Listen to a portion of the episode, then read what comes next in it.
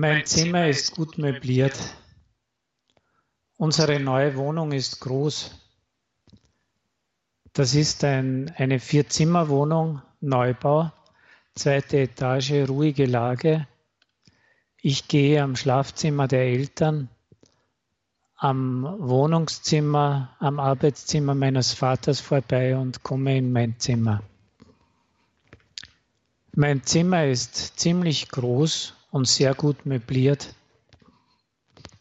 Ein Sofa, zwei Sessel, eine Regalwand nach modernem Muster, ein Druck von Renoir an der Wand und bunte Gardinen am Fenster. Es gibt auch einen Schreibtisch mit einem Computer darauf und zwei Stühlen nebenan, einen Fernseher in der Ecke und einen Videorekorder auf dem Regal.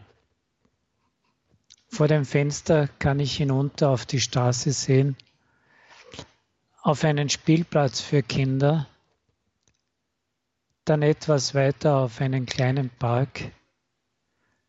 Mein Zimmer gefällt mir sehr gut. Es ist bequem und gemütlich.